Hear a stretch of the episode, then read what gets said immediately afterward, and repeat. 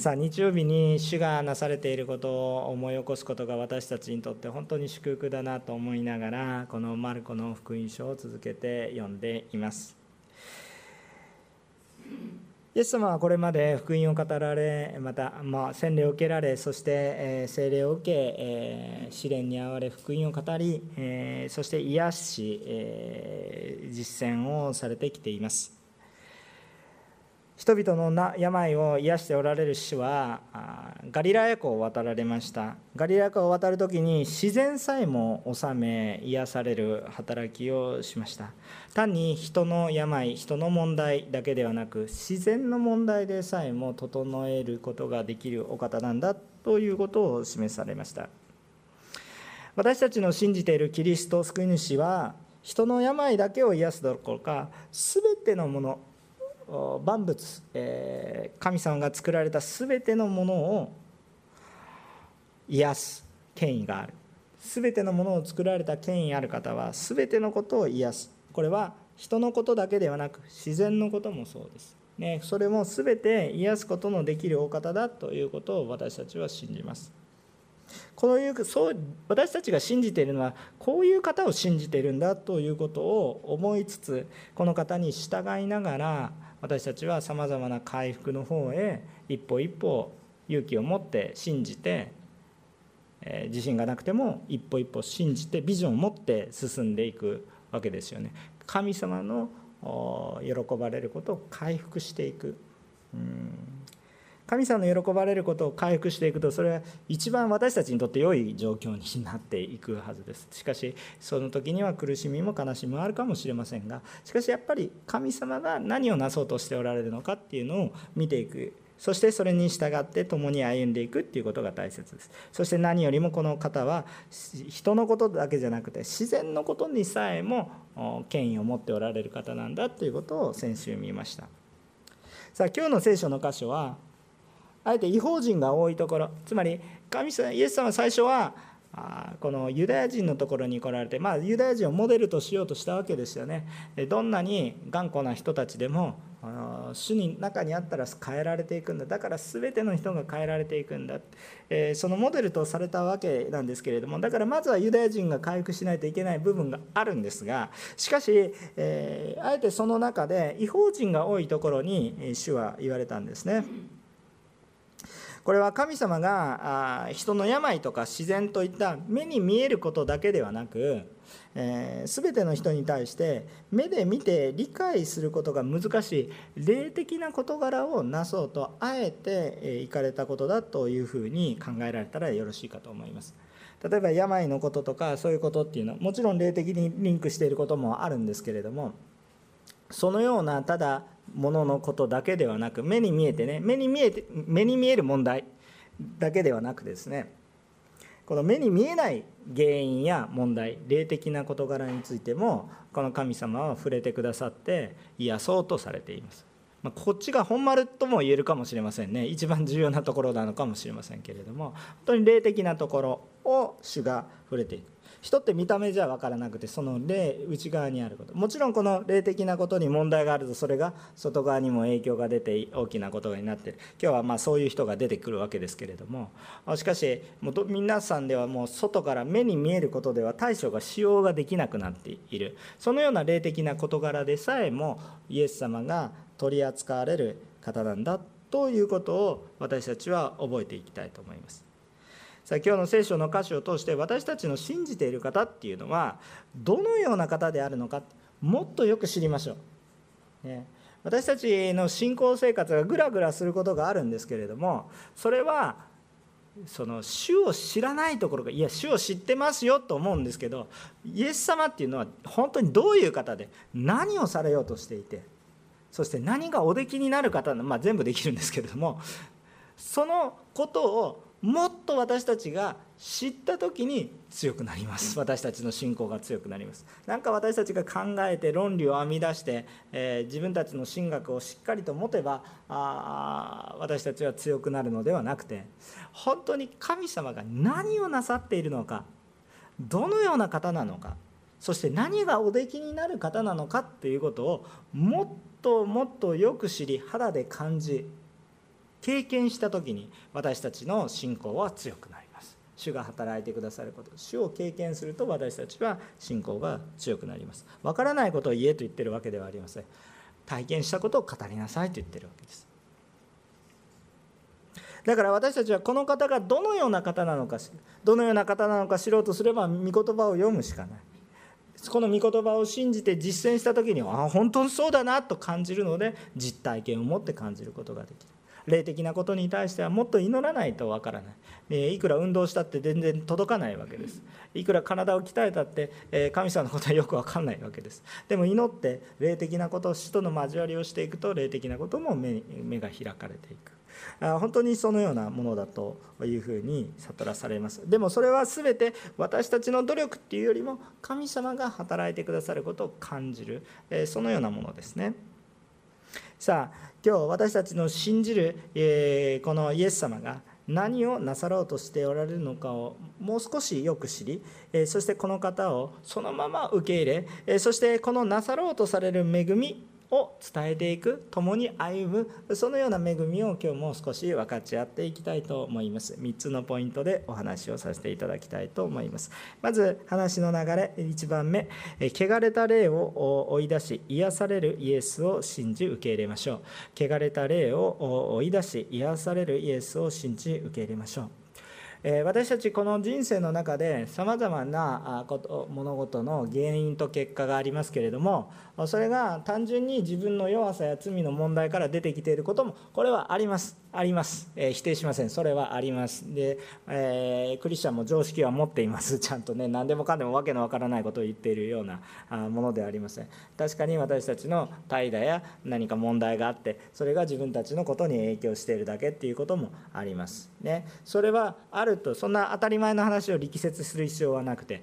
けれども聖書には、えー、物事が悪くなる時もしくは神様の証しができない時に明らかに霊的な働きがあるという時もあるんだということがはっきりと示され今日はそのことが書いてあるわけですよ。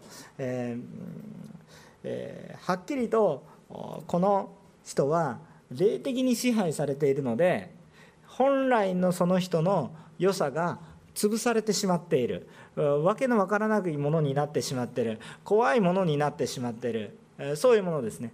ただちょっと気をつけてほしいのは全てのことをはい霊的にあなたは問題です。病になっていますからはいあなたは霊的に何かに侵されている。それあんまりイコールにしないでください。それはあまりにもちょっと知恵がないことです。そういうそういうのであるならば聖書の新約聖書の半分を書いたパウロは霊的に何かに侵されています。彼は一生涯病を持ちましたからね。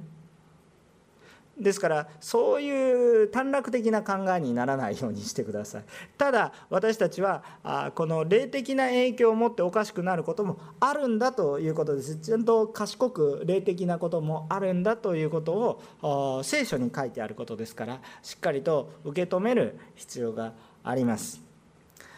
えでもう一つだけ言いたいことはこの霊的なことっていうのは例えば自分の先祖とか死んだ人との霊がどうのこうのとかいうのは大体日本とか韓国とか、まあ、中国とかいろんなところに土着の信仰としていろいろありますよね、えーえー、戦争が終わった後だとこのそこに呪いがあって霊が霊魂がいっぱいあってどうのこうのっていうね、え、そういうような話でさあ霊を鎮めましょうとか言ってお祓いをしたりどうのこうのとかしますけれどもこれ一つだけ注意しておきます、え、人の死んだ魂は地上には残りません、えー、全てのものはちゃんと主の適切な判断のもとに、えー、仕分けられて主を知る者と主を知らないものに分けられます。地上にうようよしてるわけではありません。地上に何かうようよしてると思ったらそれは悪霊です。それがもし例えば何か自分の親族とかもしくは何か事故で死んだ人のように思うならばそれは私たちの心を利用してその人になりすましている悪霊の仕業ですからそういうものに惑わされないでください。あの教会もあの墓地の働きをしていますけれども私たちがそこに入るわけじゃないですあのクリスチャンのお墓は空ですからね。意味分かんないかもしれないですけど私たちそこに私たちの愛する兄弟姉妹がの魂がとらわれているわけではありませんからね。本当にそこのところはよく気をつけてください。ちょっと私たちの土着の考え方と聖書の信仰が混ざっちゃう時がありますのでそれは、えーよく気をつけてください。私たちは石に喋りに行ってはいけないんですよ。主に祈りに行くんですよ。ただそれだけの話ですからね。そのことをちょっと覚えてください。でも本当に主に祈った時に私たちがなんか自分の努力でなんか先祖を愛そうとするよりももっと素晴らしいことになりますから主に委ねていくんですよ。ちゃんと土着の信仰と文化と伝統とちゃんと福音っていうものが違うんだっていうことも覚えておいてください。でもこの福音に立つと土着の考えをはるかに超える恵みになりますからね。そこをちゃんとよく理解しておいてくださいね。さあさあ霊的な話をちょっとしました。本論に戻りますけれどもイエス様たちの一行はえこの1節から13節ですね。1節から13節で、えこのイエス様たちの一行はこのゲラサ人の土地に入ったんだということですね、えこの地域は後に、え書かれますけどデカポリスという、えギリシア人たちがたくさん住む町です。デカポリス警察の話ではなくてポリスといったら都市デカといったら10という意味ですね。ギリシア語ですね、えなんでこんなユダヤの近くでギリシア語が使われているんだって言ったら、まあ、それは歴史の話でアレキサンダー大王のせいですね。ブワーって侵略していきましたからその影響がずっと残っているんです。それは今でも私たちに残ってるでしょ？ね。ギリシア的考え方を今でも私たちしてるわけですよ。哲学的な考え方を今でもしてるわけですよ、ね。まあ、そんな話はちょっとまた置いときますけど。だから影響が残っていてギリシアの方々がやっぱり世界中に散っていってそこに住んでいるっていう影響力があるわけですね。で10の都市国都市国家といいますか10の町があったということです。ですから違法人がたくさん外国人がたくさん住んでいるその地域だ。だからユダヤの文化と風習もかなり違う部分がありました。ユダヤ人はあんまり近寄らないところです。しかしイエス様たちはそこに行こうって言ってわざわざ嵐を越えてガリラヤ湖を越えてねわざわざ危険を冒してそこに行かれました。なぜでしょうか？イエス様は弟子たちに見せたいものがあったんだと思いますね。もちろんですね自然を治める力もイエス様はあこう弟子たちに教えることが目的であったと思いますでももう一つ霊的な事柄についてはっきりと示すためにえこのようなそして外国人の地でさえ違法人にさえもそのようなことをなさるということを弟子たちにはっきりと見せるためにこのことを目的を持ってなされていると理解するのが良いと思います。さあイエス様がこの陸に上がられると、えー、すぐにやってきたのはいつも暴れているので人々から追いやられて墓場で暮らしているようなものだけがやってきました。他の人は全然来ないんですよね、まあ、知らせてないから当然ですけれども暴れて手に負えない人だけがやってきました。でこの人は、まあ、こう霊的に、えー、悪霊に取りつかれている人なんですがえー、こう6節にあるように面白いことしてるんです。この人が一番最初にしたことは一体何かっていうと6節に書いてあるように彼は遠くからイエスを見つけ走ってきて「拝した」と書いてあるんですね「拝した」ってどういうことですかって礼拝したひれ伏したってことですよね。これは不思議ですよね。えー、これ何何が不思議ですかって霊的に考えるといやこれ敵対してるものだから、えー、悪霊がイエス様に反したらイエス様が悪霊の頭みたいに感じるじゃないですか。だからこれどういうふうに理解したらいいのかって言ってちょっと不思議な矛盾するような言葉のように思います。でもこれはねそういう意味ではありません、えー、イエス様は悪霊と仲がいいわけではありません、えー、関係があるわけでもありません。それが証拠に、えー、あなたと私は何の関係があるんですかっていう話が、えちょっと出てくるわけですけれども。えっとこのことがなぜこのように起こっているのかっていうと、えこの神様の格の違い次元の違いというものを表して、えーあの何かこう私たちの今の時代にも影響してくると思います。メソポタミア文明の中にゾロアスター教っていうのは廃家教と言われる、まあ、火を拝む宗教ですけれどもそういうものがあってですね。何が私たちに今影響を与えてるかっていったら善と悪みたいな考え方ですね。善と悪が拮抗している。そういう考え方もアジアむちゃくちゃもろに受けていて陰と陽だとかね生と風だとかね。そういうものがバランスよくこうこうなっているんだって、まあ、まあ世の中見ればそんな感じに見えるので、まあ、それはそうかもしれませんけれども、えー、これは全く聖書的な考え方とはもう真逆ですね。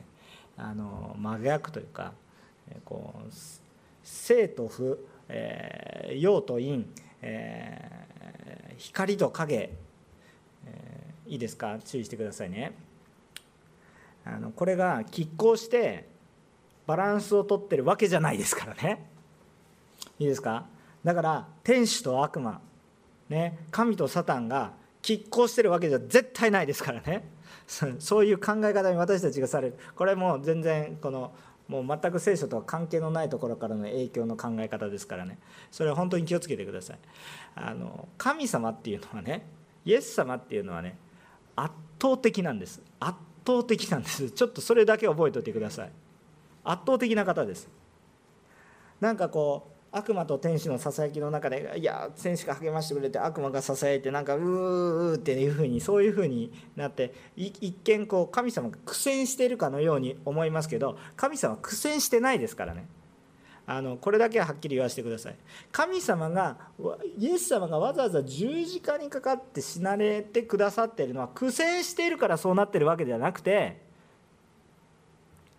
愚かで哀れな私たちを救うためにしてくださってるわけで神様が神様愛の方ですから必ず救おうとされるんですけれどももし神様がもう神様の力をバッて瞬間に出したら全て滅びますからね。あのただ救われるものを救うためにね苦しまれてる。あえて苦しんでるだけですからこれ苦戦してるわけじゃないんですよ。苦しい戦いをしてるわけじゃないんですよ。去れといえば去るしかないんですよ。この悪霊どもはたくさんいてまあ、豚1匹につき1つの悪霊だとしたら2,000ぐらいいるわけですよ。レギオンっていう名前は昔のローマの兵隊の大軍勢のことをレギオンって言ったんです。もう当時の最強軍団ですからあんまりにも多い者たちで。いろんな、まあ、民族も混ざっちゃってるんですけどレギオンレギオンが来るぞって言ったら最強部隊の大軍が来るっていうそういう感覚ですよね。それの名前とちょっとリンクしているんです、まあ、ちょっと細かい話もできますけれども。しかしそういうふうなものがいっぱいあるんです。これだけたくさんの悪霊が1人についているのでものすごいこの人はもう大変だったと思いますけどその人がイエス様が来た時にできることっていうのは何ですか？戦うんですか？出ていけとかああなんで来たんだとかってやるんですか？何もできないですよ。すいませんって。すいませんでしたみたいな感じで。まだ滅びの時ではないですのになんでイエス様も来られたんですかね、まあ、この滅びのことに関することは黙示録に今金曜日礼拝やってますね。もうほとんど大体その解説は終わったので金曜日礼拝ずっと出てきてる人は何の話をしてるかよくわかると思う黙示録をよくお読みになるといいと思いますね。であのまだ裁きの時ではないんですね。あのなんでって言ったら救われるものがまだまだ起こるはずだから。ということなんですけれどもあなのにもう滅ぼしになんで来られたんですかみたいな感じです。悪霊でさえ排することしかできない。神様は圧倒的な方なんです。イエス様っていうのはそういう方なんです。で悪霊はイエス様今ままだあなたと私は何も関係もないでしょうと言っているわけなんですけれどもえー、でまあ、命乞いのような嘆願をするわけですね。どうぞ滅ぼさないでください。どうぞここから私を追い払わないでください。せめて豚の中に入れてくださいとお願いするわけです。えそうすると、まあ、そうなれとね、主が言われるわけですよね。まだ完全に裁く時ではないので、えー滅ぼすのではなく追い出されるんですよね追い出される、えー、追い出されるわけですよで追い出された結果豚に入るわけなんですけどであの2,000匹の豚がおかしくなって自らあこう湖に向かって走り出して崖から落ちて死んでしまいましたという記事があ今日の聖書の箇所ですね。あのこういう話をするといや神様はサタンやこの悪霊たちを滅ぼさないのか裁きを下さないのかって言ったらそれはちゃんとあります。だからそれはありますけれど今ではありません。今もサタンが働いていますしなぜ主を裁かないんですがなぜ働かないんですか、まあ、これはひとえにですね正しいものと正しくないもの救われるべきものと救われないものを一緒くたに滅ぼすことがないように仕分けられているし待っておられるという状況であるということを覚えたら良いと思いますね。さあでも結局このレギオンは自分の宿主をま死に導くんですよ。本当に気をつけてほしいと思うんですね。あのイエス様を信じてる人っていうのはねえっと、自分も生かすし人を生かしていくようなもうロークをするんですけど結局人を生かしていく方向に行きます。皆さん全体的な方向性は誤らないでくださいね。あの私たちクリスチャン同士ね交わる時にね正しさばっかりを求めて相手をなんか沈めていくような働きをしていたら基本的に方向性間違ってますからね。多分正しいことを思いながら実は愛の行動じゃなくて何か正しいことだけを求めていって結局その人が生かせないようになったら意味がないんですよね。その人を生かさないと。愛して使えないと。じゃあ自分だけ犠牲になったらいいんですか？違います自分も生かさないと、うん、主の中で。だから励ましの言葉です。たとえもしこう正しさを追求するような言葉があったとしたとしてもそれの伝え方使い方それは愛の使い方でなければいけないって言ったらまた怒られるかもしれませんけどそうあるべきですね。基本的に生かしていく。でも悪霊の働きっていうのはどういうものかって言ったら基本的に傷つけます。相手をこう落ち込ませます、まあ、もちろん私たちも人を落ち込ませることはどうしてもあります。自分たちの弱さです。それはもう認めざるを得ません。良かれと思っても落ち込ませてしまうこともあります。それはありますよ。でもその中に悔い改めもないし何もなくて励ましも和解もない。これはやっぱり主の働きではやっぱりないので本当に気をつけますよ何か不思議なことが起こるからうわーなんかすごいな。今日本で盛んに言われてる何かねこの、えー、異端的なこと。なんか規模は大きい。お金もいっぱいある。なんかすごいことやってる。だからすごいな。蓋を開けてみるとなんかなんか人々が苦しみまくっている？なんかおかしい。やっぱりおかしいんですよね。だからただ何かが起こってるすごいことが起こってるもう人が抑えられないぐらいの力を持っている。戦争の時だったらこの人その戦場に置いといたらいいんじゃないですかとかそんなそういうことではなくてですね。やっぱり自分を傷つけるやっぱりこの悪霊の働きっていうのは何か偉大なように見せて結局人を傷つけ結局破滅に導いていくそのようなものです。豚に移っても同じことでしたね。豚に起こってもそういうことです。一見強そうになんか強そうになんか虚勢を張るような形になるわけですけれども結局その人が生きるようにではなくあ死んでいくように傷つくように導いていってしまいます。つまりこう悪霊どもは騙すわけですよ。こういう導きに本当に気をつけてくださいね。一見正面的には快楽に思えるようなもの、ね、楽しそうだな。楽しいですよ。で楽しさがないとは言わない。楽しみがあります。でもそれにほらハマりなさいハマりなさいハマりなさいって言ってる間にハマった結果どうなってるんですか？自分のなすべきことがなせなくなって結局苦しむのは自分なんですよね。もうそうなってくると自分は何をしたいのか分かんなくなっていて。中毒ですよね。麻薬だとか。さまざまなものに影響されて。結局自分は楽しんでるはずなのに苦しむことになります。これはおかしいんですよ。分かりますか？これは主の働きではないんです分かります？主の働きっていうのは人を生かす。一見苦しいように思うんですけどそれを通過するとなんか心の中に喜びが湧いてくるんです。でこういうことって見分けていかないといけないんですしなんかそんな人生つまんないかなと思うかもしれませんけど中毒になってる時よりはるかに楽しいです。ちょっと苦労するんですけど。なんかあの皆さんいい働きした後ってしんどいんですけど気分良くないですか？うわ今日仕事やったった！みたいな感じでね気分良い良いでしょじゃあ疲れますか？疲れませんか？ってむっちゃ疲れてるんですけどあごめんなさい。ちょっと私本音が出てくるとちょっと関西弁になるんですが あのむちゃくちゃ疲れているんですけれどもでも心の中に喜びがあってあんまり疲れてなくなる。実際には疲れてるんですけどもね。そのように変えられていく。私たち霊的なことっていうのはちゃんと見分けていく必要があるかなって。サタンのやることっていうのは楽しいんだけれど結局疲れていきますからね。ですからそういうことに身を置き続けることはよくありません。サタンに隙を与えていきますね。悪霊に隙を与えていくことですね。さあレギオンに、えー、レギオンは結局自分の宿主を死に導きます。一方で悪霊から解放された正気を取り戻した人は何ですか？もうこれただ出ていけと言われてバーってやっただけでもう何もしてないわけですけどこの人はね。もうなんかイエス様のもとに行ってファーってなっただけですよね。でもそれだけなんですけれども結局悪霊が追い出されて結局どうなりましたかというと正気に戻ったわけです。人間らしく生きるように後で出てきますけど服を着て座っているんです。あんなもう手に負えない。抑えることができない。鎖をつけてもバーンって引きちぎる。ちょっともう怪人ですよね。やばすぎますよね。もう誰誰誰もコントロールすること。親でさえももう無理、えそのような状態になっている。あその人がもうものすごく普通で真摯になる。あの私たちクリスチャンで霊的な人になるっていうことはねクレイジーな人になることではないでしょあのものすごくちゃんと普通になるんです。っていうか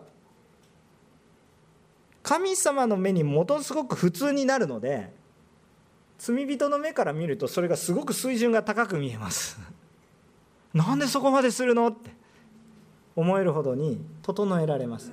だからだから何かあまりにも愛があふれるのでわちょっと大丈夫ですかって思えるぐらいそこまでするんですかって思えるぐらいに普通になるわけですよ。おかしくなるわけではないです。人間性を取り戻す。本来あるべき人間性を取り戻すんです。精霊様に満たされるのは頭がおかしくなることではありません。神の霊に満たされることですから愛あふれてくるんですよ。いいですか？基本的なラインを間違えないようにしてくださいね基本的なラインを。でさてこれらのことからちょっと分かることは一体何でしょうかっていうとイエス様は全てを治めて全てを回復しようとされてるってことです。ですね、今までされてきたことの病も回復自然があの主の働きをしようと思うものを妨げていることも妨げないように回復する。そして目に見えない霊的な世界の話も悪霊に取りつかれるのではなく主に導かれるものに回復される。目に見えるものも目に見えない世界も回復される。人の断りも人の断りを超えたものも回復されようとされている。そういう方であるんだということを私たちが受け入れる必要があるわけですね。で私たちがこの主という方がどういう方であるのかっていうことをもっとよく知って受け入れ主を礼拝するものとなりましょう。もっとイエス様のことよく知りましょうね。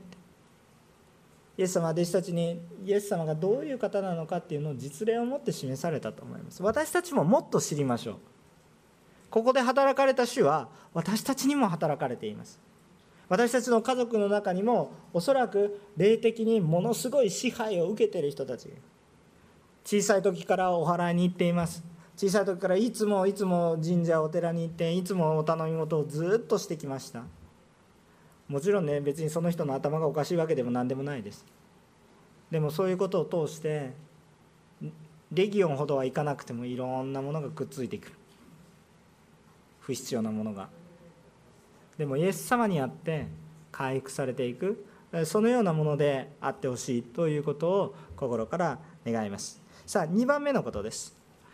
イエス様の働きで注目すべきことを忘れてはいけません、えー、間違ってはいけませんと言ってもいいかもしれません。イエス様の働きで注目すべきポイントを間違ってはいけません。忘れてはいけませんということですね、えー、14節から17節を見てみます、えー簡単にここに書かれている内容を言うと結局その豚を飼っていた人たちにとっては大損だし恐ろしくなってこのレギオンに疲れている人も正気に戻ってるから単純に恐ろしくなってイエス様を拒んだという話が書いてある。わけです。イエス様がなさったことっていうのは実は実は神様の目線から言うと良いことなんです。イエス様が悪霊からの解放をこの地にもたらしたわけなんですけれどもその死んだ豚っていうのはその地方の家畜であったのでまあ大損害ですよね。2000匹の豚いっぺんに死んだと言ったらね結構なもんでしょう。この豚食べていたりしたら結構もったいないなと思うわけですよ。でもあの昔のこのユダヤの時代において豚っていうのを飼う風習がありません。なぜならば豚は家畜に数えられてないからです。えっと、というか立法の中で、えー、この豚っていうものを清いものとして扱ってないからですね。生贄として捧げることもできないし、えー、食べることもないのでこの許されてないわけですね。もちろん衛生的なこともあったかもしれない豚肉菌が多いとかね。そういうことあったかもしれませんけど当時の中でね。でもそういうことを超えてねあの要するにじゃあ豚だったらよくて牛だったらダメなのか。もう私豚肉も大好きでね。そしたら私むちゃくちゃ罪人なんですかって言ったらまあ罪人であることは認めますけれども、えっと、別にそんなね何かものすごいこう悪いっていうことではありません。なぜならば新約聖書の中では全てのものを食べている。一つだけね一つだけ重要なことは一体何かというとこれは主が言われた通りにするかしないかという清さの話ですね。なんか羊とヤギがどっちがまあ羊が良くてヤギがダメっていう話なんですけどじゃあ羊のどこがダメで羊のヤギのどこがダメ2つとも主が作ったものじゃないですかっていうそういう理屈ではなくて主が分けられるっていうことに注目するべきことなんですよ。で主がなしなさいと言われてることをまあ私の考えではいいからってこれが、まあ、罪そもそもそもの問題なわけですね。えー、主の言葉に従うか従わないかっていうところが大きなその注目すべきポイントなんですよ。私たちが良かれと思って人にこれ難しいことなんですけどね私も今週たくさん学びましたけど私たちが良かれと思ってしても相手がノーサンキューだって言ってることを無理やりグーンって押していってもですねノーサンキューなんですよ。でも相手が喜ぶことやってあげないといけないわけじゃないですか。どんなにいいものでもそれだろう。でも主が喜ばれないことを私の考えではいいことですからってブーってやってもそれ罪にしかならないわけですよね。まあ、こういう話をすると伝道もそうじゃないですかとかいうふうに思うかもしれませんけどあのしあの伝道はね違いますよ。伝道はね本当に沈みゆく船に乗ってる人そっちにいくら大きいからといってそれは沈んでいる「タイタニック」のような沈んでいく船。こっちの救命ボートは沈みそうな弱いボートだけれども沈まない船。こっちに来なさいって言ってるような働きだから押し付けでも何でもないです。ほっとくと滅びますから。そういうそういう霊的な世界が見えないとわからないっていう話なのでこれは押し付けでも何でもなくもう半分無理やりにでもっていうことことありますけど無理やりにしないように。だから私たちは本当に人に使えるようにその話をしていく。でも正面から話したらいいと思いますよ。騙し討ちなんてしなくてよくて正面から話していったらいいと思いますよ。なので、えー、本当にそのことを伝える私たちでありたいと思います。で結局あのそのようにね見るべきポイントっていうものがあるわけですよ。でこの豚っていうものも、えっとですねえそのそのもので商売するのではなくどちらかというと羊を飼ってくださいねだとかね。で、まあ、そういうふうにね変えられていく。だからあこの主に言われるところを回復される。でレギオンからレギオンから解放された人も正気に戻っている。えつまり神様の視点から見るとむしろ解放されていってる悪習慣からの解放であったり、まあ、もちろん豚を飼うことイコール悪習慣で考えるとちょっとクエスチョンがつくかもしれませんがこの時代の中において主が何をなさ言われていたそのこの時代の中で主が何を言われていたのかっていうことを注目してみるとあその豚を飼うことは主の目から見ると正しくはなかったわけですね。ですので、えっと、あの神様は今この地にゲラサ人のうちに解放を与えていらっしゃる、えー、救いを与えてくださいおかしくなっているものを正気に戻らせ、えー、そして主の喜ばれない産業があったわけですけどそれも回復されようとされているわけです。ところがですねこれらを見た時に人々その当時にそこにいた人々っていうものは何を見たのかなっていうと裁きのようなものに注目したわけです。で神様の働きっていうのは恵みと誠です。許しと裁きです。これ、まあ、セットですよいつも言ってますね。あの恵み恵みっていうのは許されること覆われていくこと。えー、価値のないものがプレゼントのように何もやってないのにも受けていくようなあそういうもの、えー、罪が許されるっていうのは恵みの話です。でも裁きっていうのは一体何ですかっていうとさあごめんなさい。えー、誠って言ったら何ですかって正しさだから。正しさには裁きが必要です。なぜなら間違ったものは裁かないといけないから。間違ったものを容認すればそれは牽引者が間違ったことじゃなんですよ。警察官が犯罪を見過ごしたら警察官の問題になるわけです。だから権威っていうものは裁きっていうものは正しく裁かないといけないわけです。これは当たり前の話で非常に重要な話です、えー、でも人は裁きだけでは正しさだけでは生きていくことができない。人はまた恵みだけでも生きていくことができない。恵みだけで生きるのであるならば人はどんどん愚かになっていってしまいます。でも裁きだけ正しさだけで生きていくと人も誰も生きていくことができません。窮屈な世の中になり誰も生きていくことができません。主はでも恵みと裁きにあごめんなさい。恵みと誠に満ち溢れる。許しと裁きが同時に起こる。これ一つにできるのはイエス様だけです。どこに一緒になっていつも言ってることですが十字架ですよね。裁き完全な裁きを下す。でもあなたは生かす。そのためにイエス様が犠牲になる。じゃあイエス様じゃあ死んじゃったじゃん。バッドエンドですか？違うでしょ。十字架の福音は復活で終わるんですよ。永遠の命で分かりますか？だから完全勝利で終わるわけです。これ両立できるのは人間技じゃないです。こういうことが神業です。なんかちょっとぐらい加工がうまいとかね。ちょっとぐらいじゃないんですけどかなりかなりね。もう1回削るだけでもうピカピカですよってもう神業とかいうような話はいっぱいありますけどそれは人間がしてることなので、まあ、人間技です、まあ、すごいですけど、まあ、人間技です。神業っていうのは、ま、こういうことです。ね福音の話ですね。これが神業です。レベルを下げないでください神業の。まあ、すごいのはすごいです。単純に認めます。それは。なんか大したことのないっていうそうそういう人たちを卑下してるわけじゃないです。もう単純にすごいです。皆さんクリスチャンであったら素晴らしい人見たら素晴らしいですねってちゃんと言ってあげましょう。あの本当に素晴らしいからですね。でも神様と比べてはいけません。さあその中でこの人々は何に注目した？裁きに注目したんです。裁きだけに注目した。だから恐れだけが湧いてきます。恐れっていうのは死を見る時に必要な感覚です。これがないと死を侮りますから。なんでもう信じたって信じなくたって一緒でしょうみたいなね。イエス様信じてる人たちの経済水準が高いんですか？イエス様信じていれば災害に遭わないんですか？イエス様信じていれば病気にならない。そんなことはないですよ。だからそうそうすると信じても信じなくても一緒じゃないですか？って言ったら大きな差があります。どこにあるんですか？私たちの目に見えない霊的な問題が解決されています。これは私たちの力になります。これは外側にも現れてきます。私たちは地に宝を積もうとしてるわけで、まあ、地において必要なことは与えられますけど地に宝を積もうとしてるわけですこの地に宝を積んでも全部滅びますから黙示録に全部滅びますから。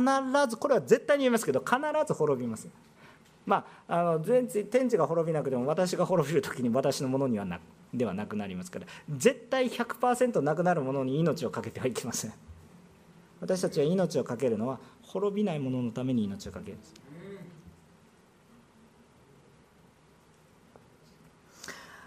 だから大体重要なことって目に見えないんですね。愛であったり優しさであったり真理であったり。いやそれいやもういや論文この論文が真理ですよ。違いますよ。それは真理をただ文章化しただけで目に見える。それは残らないです。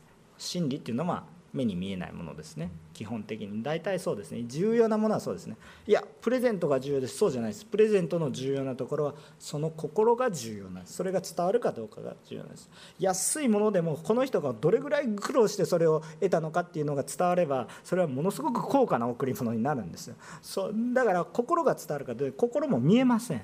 感じますけどね。重要なことは大体目に見える形に形にはしますけれども大体目に見えるものではありません目に見えるもので完結するものは大体滅びますから。何を大切にするかっていうのは本当に私たち重要なことですね。さあ彼らは裁きだけに注目してしまうと主を恐れます。主を恐れるとどうなりますか？主を恐れる正しく恐れると主に近づくんですけども恵みが見えてない人は主を恐れることによって遠ざかります。拒絶します。だって怖いでしょ。裁かれるかもしれない。得体が知れない。この方がちょっと怒ったら私なんてひとたまりもない。ちょっと遠くにいていただけますが。皆さんの信仰生活はどうですか？ちょっとむちゃくちゃイエス様と共にいたら都合が悪いですか？ちょっとあんまり近づいてほしくないと思ってますか？それともがっつり共にいてほしいと思っていますか？すごく重要なお話をしてると思います。今日皆さんは全部主に委ねていきたいですか？全部いつも主と共にいたいですか？もう常に主といたいと思いますか？それともちょっとしんどいから離れといてくださいと思ってますか？皆さん主の働きを見た時にしんどいなと思って主から離れるようであるならばこのゲラサ人の人たちと同じ反応です。それは裁きとか恐ろしさとか厳しさとか正しさだけを見て疲れてしまっている状況です。私たちが見るべきポイントは2つちゃんと同時にちゃんと見るべきです。恵みの主であるということもちゃんと見てください。裁きの主だけを強調してはいけません。裁きの主を忘れてはいけません。でも裁きの主だけを見てはいけません。この恵みの主主は何をされようとしてるのか。主は裁こうとしておられるのであるのはこんなまどろっこしい方法は初めから取られない。主は裁こうと思ったら一言言ったら圧倒的だって言ったでしょ最初に。滅びよって言ったら終わりです。簡単です。滅ぼすのは簡単。また新しく作ればいいんです。いつも話してます。最近は LED で電球が切れなくなっていますけど教会は LED 化してないのでよく電球が切れます。パッて取ります。あ電球切れた？もう変えればいいんです。ポイ。捨てて変えればいい。いくらでもできるお方です。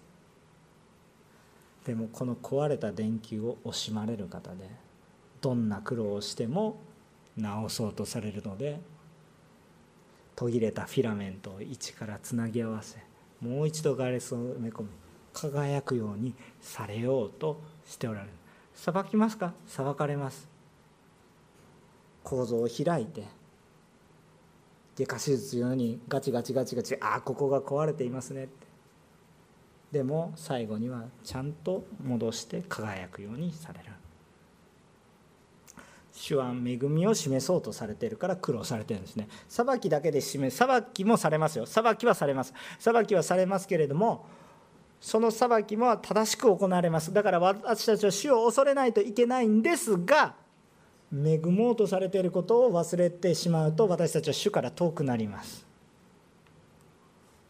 私たち主の働きを見るときに神様は私たちのために働いてくださってるんだという視点を必ず持ってください。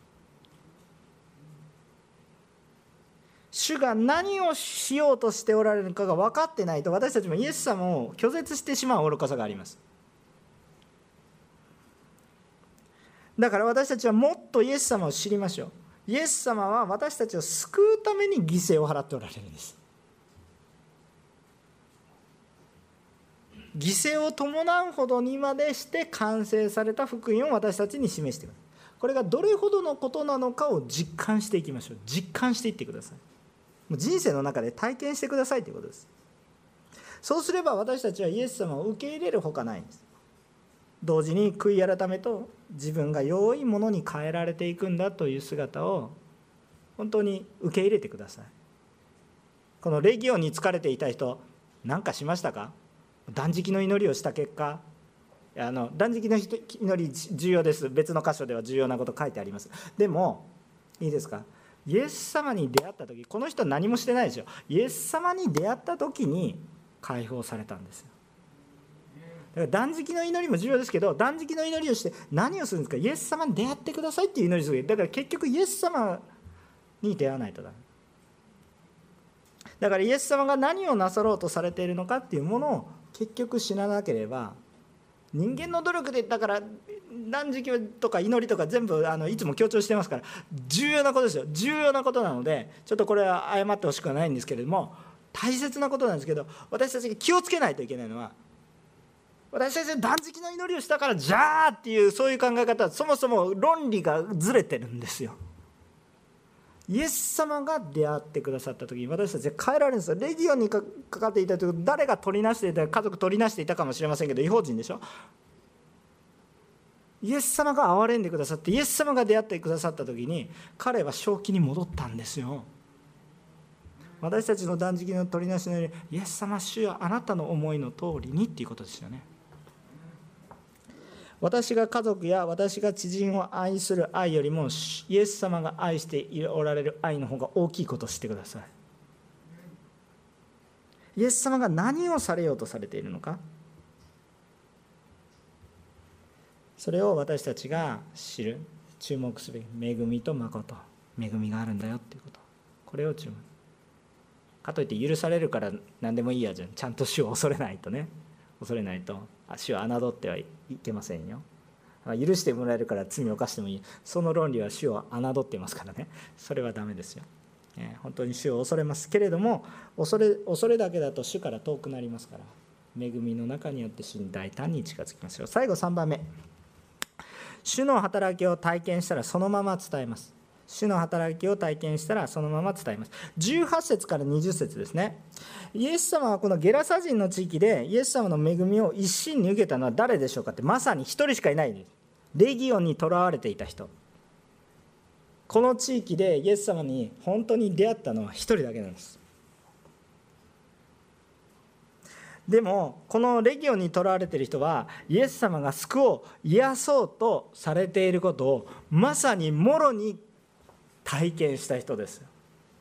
おそらくこの人の中には悪霊に取りつかれているけど正気な部分もあって自分はバーって暴れてるけどなんで暴れてるんだ俺はと。なんでこんなことしかできないんだという葛藤は絶対にあったと思います。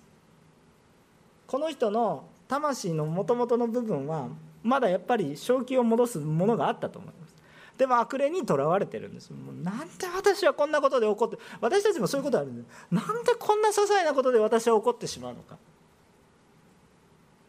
なんで愛そうと思ってる人と喧嘩してしまうのか。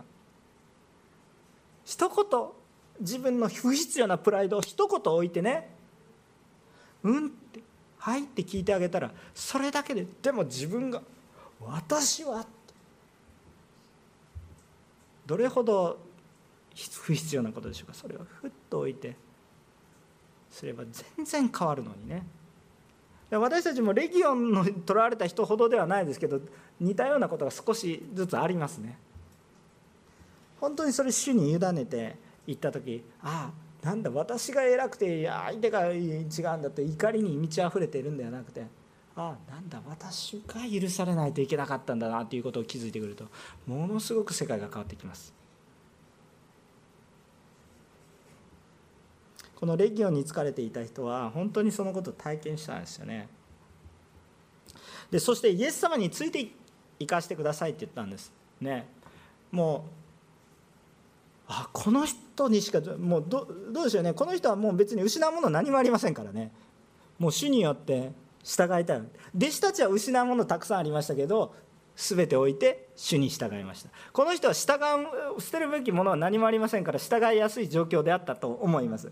そしてそしてイエス様についていくことって正しいことのように思うでしょ？ところがイエス様は不思議なことなんですよ。いやついてくんなって言われたわけです簡単に言うとね。あんたの行くところはあんたの家ですよって言われた。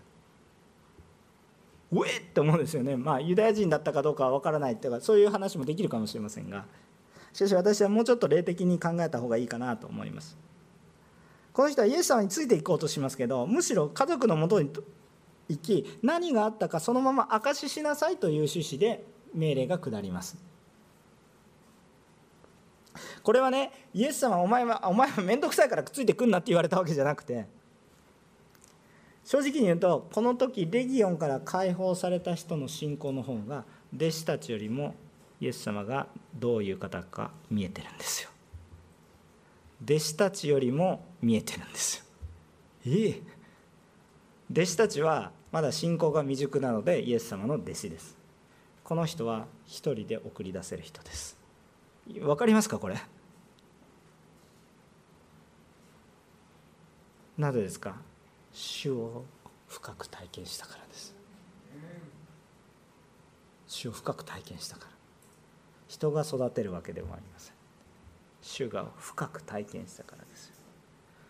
私ね若者を育てる時にもうどうやったらこうこうイエス様に心を向くかってこんな素晴らしいのにどうやって伝えるもういろんな手やりますけど一生懸命やってても空回りすることが多くてね。でも若者がイエス様に出会った瞬間にねもうちょっとお前うるさいわっていうぐらいいろいろちょっと、ね、要求が増えてきます。でもそれがいいです。そうなってほしいですね、うん、イエス様に出会うと人が変わるんですよ。考えでフィロソフィーで哲学で変わるわけではないです。キリスト教の神学であこれいいですね。納得します。これはとっても感動します。だから人は変わりますか？変わりません。映画を見て涙を流したら私の人生がすぐ変わりますか？いやあんま変わらないと思います。でもイエス様に出会うと変わるんです。この人はイエス様から拒絶されたんではなく弟子たちよりも先に派遣されたんです。この人がたとえどんな人であったとしたとしてももうイエス様に深く触れられたのでイエス様っていうことがどれほどの方なのかちゃんと答えられるので自分が実感したこと体験したこと自分で思いついたことではなくてね考え出したことではなくて私は見た聞いた体験したそれをそのまま語る。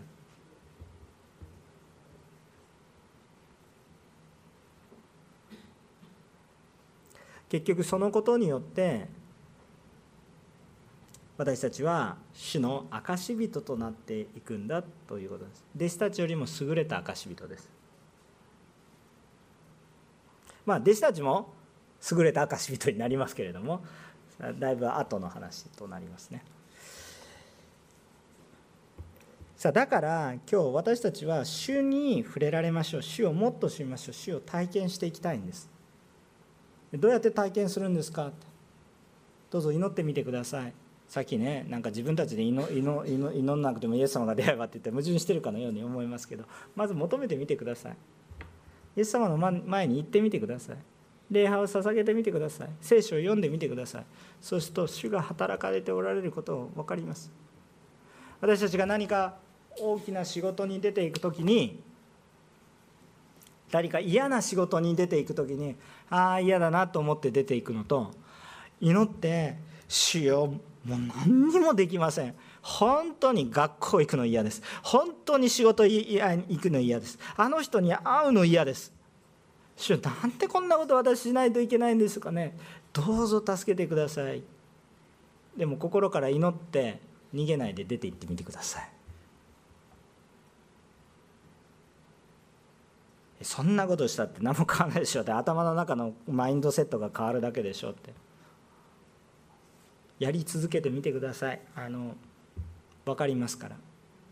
そのなんかねもう本当にもう宗教家ってうっとしいですよね。こういうことばっかり言ってね。何の保証があるのかって。何の保証も私ありませんけれども。主が働いてくださった時に感じることですから。やってみてください。実際に信じてやってみてください。信仰とは信じてやってみた時に初めて分かることですから。信仰とはやらない人はそれ信仰がないことですから。別に特別変なこと言ってるわけではありません。祈ってみてくださいって言ってるだけです。今週も私もたくさん牧師でありながらもミスをしましたしたくさん主の恵みを感じました。その時の喜びはどう伝えたらいいかわからないですけどいい大人ですけどね私の最近だんだん涙もろくなっていますけどものすごい感動と喜びです。大したことではないですよ。行っていることは大したこと。何の変化もあんまりないようなことなんですけど。なぜか主が働いてくださったな。自分で解決できないことを主が解決してくださったな。本当にそれを感じます。どうぞ祈って主を信じて委ねてイエス様と共に歩んでみてください。いいですか？皆さん体験もしてないこと感動もしてないことをあえて感動的に話す必要もないですし体験してないことを体験してないって言ったらいいんですよ。体験してなかったら。いいですよ。本当に真実やってください。いいんですよ。皆さん盛る必要はありません。証も盛る必要はありません。証は持ってはいけません。体験したこと感じたことそれしかし体験したならば感じたならば黙っていてはいけません。伝えなさい。神様そのむちゃくちゃなこと言ってないんです。ね。この人に何かむちゃくちゃなこと言いましたか？あなたは家族のもとに行って家族のもとに行って主があなたにどんなに大きなことをしてくださったかどんなに憐れんでくださったかを知らせなさい。盛る必要はない。神様がどうされたかありのまま語りなさい。それがものすごい力になります。じゃあ今日私たちの信仰生活で何が問題か？主との交わりがないことが問題です。だから祈りなさいと言ってるわけですよ。主を体験しなさい。祈っていないと主が働いてるか働いてないか分かんないんですよ。このつまりこの動線がないんです。文脈がないです。いきなりポンと出来事が起こるんです。偶然かな？ラッキー？あバッドラックそのようになってしまうわけです。たまたまと。偶然と。ところが祈ってるとたまたまでも偶然でもなく主の導き。えそれって頭の中だけの問題ですか？らあのこれ騙され騙すつもりじゃないですけど騙されたと思って本当に祈ってみてください。びっくりするような恵みがあると思います。あの恵みだけじゃなくて悔い改めに導かれることもあるんですけども なんであなたそんなこと知ってるんですかと、ね、言われることもあると思いますけれども本当に死を体験していくものでありたいと思います。結論です。今日私たち信仰生活の中で主の導き働きを感じていますか？悪霊とともに言ったようなレギオンにとらわれている人のようにいやいや礼拝捧げてないですか？悪霊であってもいやいや礼拝捧げることはできます。私たちもいやいや礼拝捧げることはできます。しかし私たちの心は主と共にありますか？主が何をなそうとされているか？何をされているか？そしてどのように変えられたいと思っておられるかっていうことを私たちがもっとよく知り体験しそれを分かち合う共同体でありましょう。私たち横浜おのり教会がイエス様の働きであふれているように祈ります。主は人の中から病も自然からの苦しみをそして悪霊からの苦しみもない世界を回復されようとされています。そしてそれができるお方です。だから私たちにもそのようなビジョンが与えられています。誰かが食べられない人が多ければ食べられる人を求めて。いいですか？私たちはただなんとなく聖書の話を聞いてああ今日も良いクリスチャンでしたで終わるんではないんですよ皆さん。もっと人選的に。別に何かを支配しようとしてるわけじゃないです。クリスチャンは支配しようとするんじゃなくて使える人です。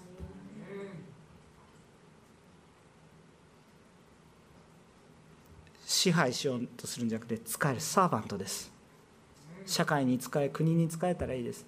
ただし愛から外れてはいけません。それは皆さんがリーダーになった時にすごくよく分かります。リーダーは支配するものになったら潰れます。会社は潰れます。人は去っていきます。あなたが使えるものになれば人々はあなたの権威を勝手に上げていきます。これはすごく当たり前の話で最初から言ってる大切な話です。イエス様は人の病も苦しみも悪霊からの苦しみもない世界を回復して私たちは地の塩世の光で主が出されます。だから私たちがする必要はないんですけどそのために私たちは使います。皆さん横浜おんぬり協会はこのこの横浜の地でから病が消えるほどの働きをしてますか？私たちは悪霊からの追い出しができるほどの働きをしていますか？あ私たちは本当に自然からの苦しみに耐えられるほどの仕事をしていますか？はっきりと言うと悔い改めるしかない状態です。どうぞ目を覚ましてください。主はそれをなさろうとしてるんです。もちろん無理してはダメです。人間的に無理すると続かないです。でもね少しでもいいから私たちの心を主に向けてください。なんかコロナだからもう礼拝とかも楽でいいや。何も見えてないんですよそれは。何にも見えてないんですよ。何にも見えてないですそれは。主のビジョンをちゃんと見てください。主が何をなさろうとされているか。主が今何をなしておられるか。そして主はそれをできるように変えられるお方であるということ。今日主に期待して使えるお一人一人となり主が世を回復されていくことをしそれを証しする私たち一人一人でありたいと思います。お祈りいたします。